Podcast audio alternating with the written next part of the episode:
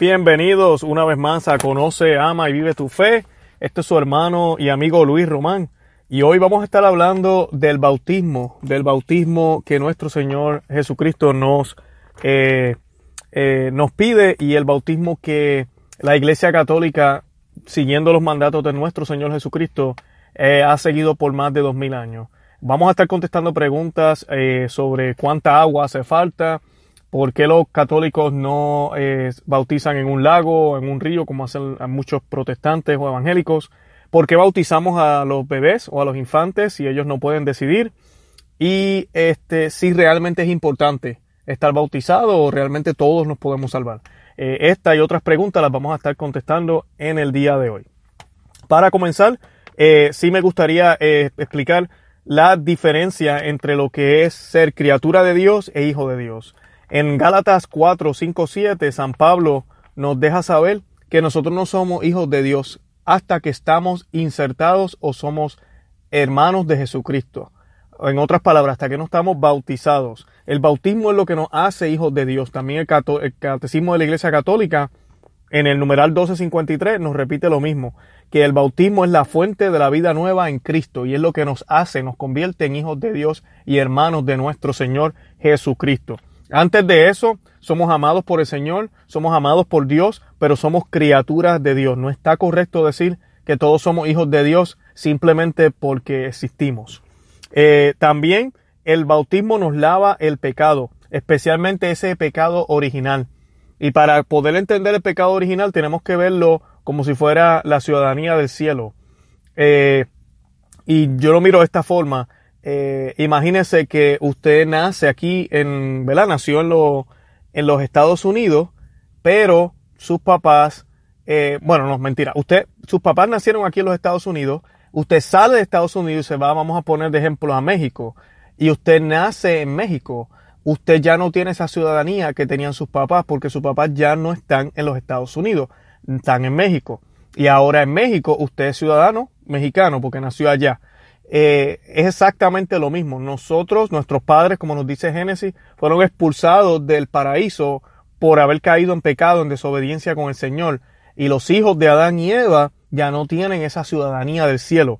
El bautismo nos recupera eso, a pesar de que físicamente, espiritualmente, no estamos en el paraíso, pero ya tenemos la ciudadanía que fue pagada por nuestro Señor Jesucristo. Eh, Jesucristo mismo le dice a Nicodemo, quien no nace del agua y del espíritu, no puede entrar en el reino de Dios. Eso está en Juan 3.5. Y siguió explicándole a, Nicodemo, lo nacido de la carne es carne, lo nacido del espíritu es espíritu. O sea que si un niño no está bautizado, no es nacido del espíritu. Si un adulto no está bautizado, tampoco es nacido o no ha nacido en el espíritu. Y esas son palabras muy fuertes de Jesucristo. En la antigua alianza, eh, o en el, Antiguo Testamento, para incorporarse al pueblo de Dios, se circuncidaban a los niños. Y esto siempre se llevó a cabo en el octavo día después de nacido el infante. Inclusive lo vemos cuando María y José llevan al niño al templo. ¿En qué día? En el octavo día. Eh, y el bautismo se ha, se ha, convertido, gracias a nuestro Señor Jesucristo, en la manera en que nos incorporamos al pueblo de Dios. Es la nueva forma, es el nuevo signo. Eso está en Hechos 7.8 y es por esto que se nos exhorta, y la iglesia nos exhorta a bautizar a los niños ya para el octavo día. Sabemos que a veces hay sus complicaciones, pero hay que hacerlo inmediatamente. Eh, ¿Y por qué también lo hacemos? I mean, hay que usar el sentido común. Primero que ver así, el niño no puede decidir. Y hay algo que, que la iglesia cree y creemos todos los cristianos y es que uno tiene que haber una profesión de fe para poder aceptar a Cristo. Los niños obviamente no tienen la inteligencia y no tienen la capacidad para hacer esa profesión de fe o para decidir.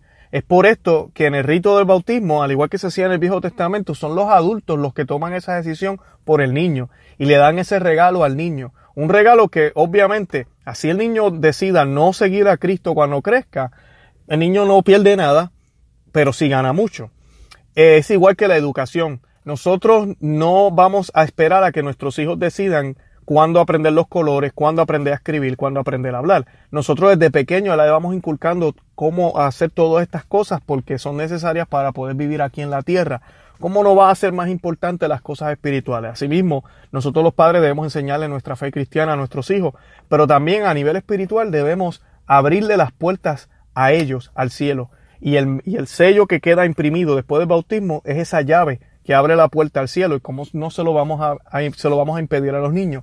Los padrinos que son escogidos en, la, en el rito del bautismo son los que, los que eh, piden el bautismo para ese niño y es por la fe de ellos y obviamente la fe de los padres y de la comunidad que el niño es bautizado. Eh, ya en el primer siglo y justo después de la muerte de nuestro Señor, la mayoría de los bautizados eran adultos. ¿Por qué eran adultos? Porque era una iglesia de convertidos. Recuerden que apenas acaba de comenzar el cristianismo. Pero ya desde entonces era costumbre bautizar hogares, casas y familias enteras. Y eso lo encontramos en Corintios 1.16, también en Hechos 16, 15, 33. Se nos dice, ¿verdad? Que incluía, se, nos dice que se bautizaban todas las familias, todos los que vivían en la casa. O sea que eso incluye mujeres, niños, a los esclavos, a los sirvientes, a todos. El bautismo siempre ha sido comparado con el arca de Noé. La iglesia siempre nos habla de eso y también en la, en la primera carta de San Pedro, eh, capítulo 3, versículos 20 a 21. Y la arca de Noé se salva a la familia entera, no se salvó solamente Noé. Siempre la iglesia y los primeros cristianos bautizaron infantes. Eh, está en la, en la Sagrada Escritura, como ya les mencioné, pero también tenemos documentos. Eh, por ejemplo, aquí San Policarpo, que murió en el, en el 155 después de Cristo, 155 años después de Cristo, esto es en el segundo siglo, eh, en su martirio, cuando se le pidió renegar de su fe en Cristo, él dijo, hace 86 años que le sirvo. Esto no lo podía haber dicho si no hubiese sido bautizado de niño, ¿verdad?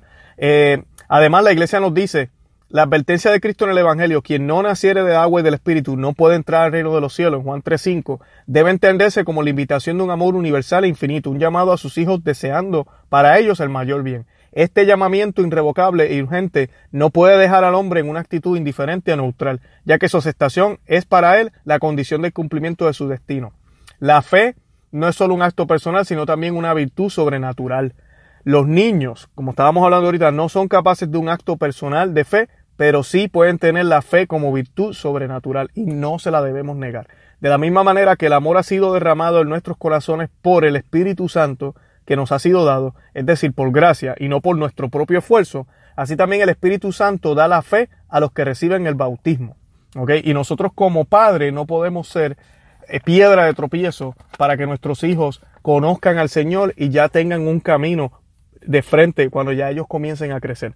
Todos sabemos que, ¿verdad? Tenemos un sacramento de la confirmación, eso lo estaremos hablando en otro audio, pero donde el adulto ya decide por convicción si va a continuar con ese camino, ese regalo que le han dado sus padres, pero es nuestra obligación el bautizar a nuestros niños.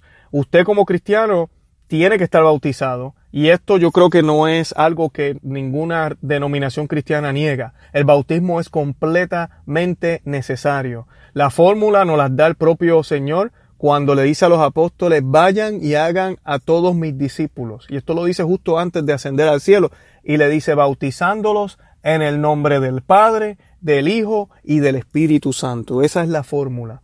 Y luego, ya cuando usted está bautizado, usted no tiene que bautizarse otra vez.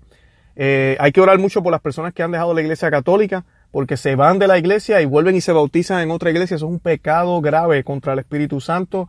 Eh, la iglesia católica entiende tanto el bautismo y no le da el crédito al sacerdote, sino que el, sacramento opera por sí solo, que inclusive muchas de las personas que se han convertido al catolicismo no han tenido que bautizarse de nuevo, porque el bautismo que tuvieron en su denominación cristiana sigue siendo válido. Eh, siempre y cuando la fórmula haya sido utilizada correcta. El agua es símbolo de la limpieza, el agua es símbolo del nacer de nuevo, del nacer en esa agua de vida que nos provee el Señor. Es por esto que no importa la cantidad de agua, porque realmente el agua no es lo que nos está limpiando, el agua es un signo, es un símbolo eh, que nos muestra lo que no se puede ver porque esos son los sacramentos. Los sacramentos son signos de la gracia del Señor que nosotros no podemos ver con nuestros ojos humanos. En el caso del bautismo tenemos el agua y tenemos las palabras del sacerdote. El sacerdote actúa en persona de Cristo. Así que es el mismo Jesucristo quien está admitiendo a ese niño o a ese adulto a la iglesia, a su cuerpo, para que pueda ser parte del nuevo pueblo de Dios. Esos son los signos que vemos en el bautismo. Y es bien importante que si usted es padrino de algún niño, usted tiene ahijados, que usted se preocupe por ellos y haga todo lo necesario para mantener a ese niño en la fe cristiana. Bueno, eso ya fueron 10 minutos. Ahí le expliqué brevemente lo que es el bautismo. Espero que haya contestado muchas de sus preguntas. Si todavía tienen más preguntas, vayan a nuestro website a conoce, ama y vive tu y ahí pueden dejar comentarios. También eh, pueden ir a iTunes eh, o cualquier aplicación que estén utilizando para escuchar este audio. Déjenos comentarios, por favor, eh, hagan un, ¿verdad? Den un rating, como decimos en inglés, de nuestro podcast. Y también pueden visitarnos en Facebook. Estamos en Instagram también. Conoce, ama y vive tu fe. y estamos también en Twitter. Déjenos comentarios y más importante aún, comparta este mensaje, páselo, compártelo en su profile, dígale a las amistades de nosotros, aquí estamos para ayudarnos, para servirnos y sobre todo para ser un solo cuerpo en nuestro Señor Jesucristo. Santa María, ora pro nobis.